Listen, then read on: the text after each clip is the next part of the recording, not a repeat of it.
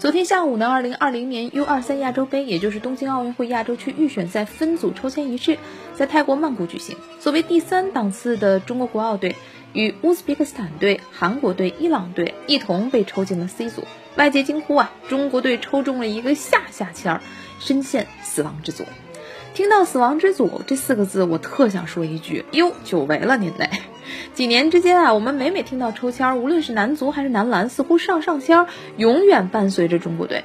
大概五年前的俄罗斯世界杯四十强赛抽签，我们和卡塔尔、马尔代夫、不丹、中国香港分在了一起，大家乐开了花。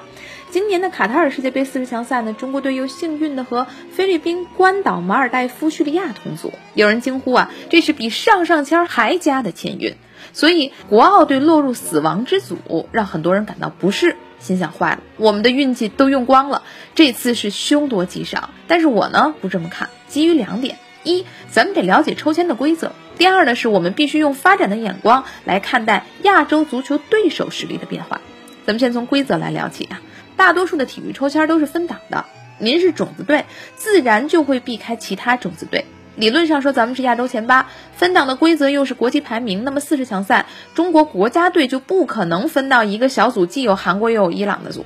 所谓的上上签，不过是纸面实力比你更弱的第二、第三档球队的意思。以亚洲足球目前仍然不均衡的发展水平，在这个阶段，甚至都不大可能产生死亡之组，因为只有各队实力均衡，死亡的气息才会弥散。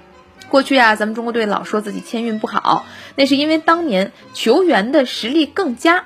当你是一个亚洲四到五名水平的球队，要争取三个半出现名额的时候，和谁分在一组就显得格外重要。有句话叫做“运气总会眷顾那些有准备的人”，我想改一下，应该是运气对于强者和弱者其实都不那么重要。真正需要吹一口仙气儿的是中不溜的边缘人，比如当年的国足。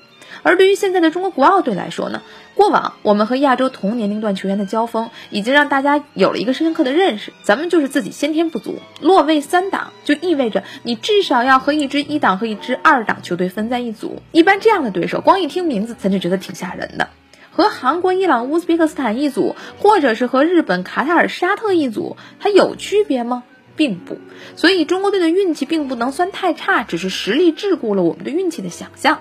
再来，很多朋友听到伊朗队就觉得汗毛倒立。哎，我们的成年国家队刚刚和伊朗队在亚洲杯上有过碰面啊，输了零比三啊。之前还有那么多黑色的时刻，但其实，在这一次奥运赛当中，他们只是四档球队，热身赛当中还两负乌兹别克斯坦。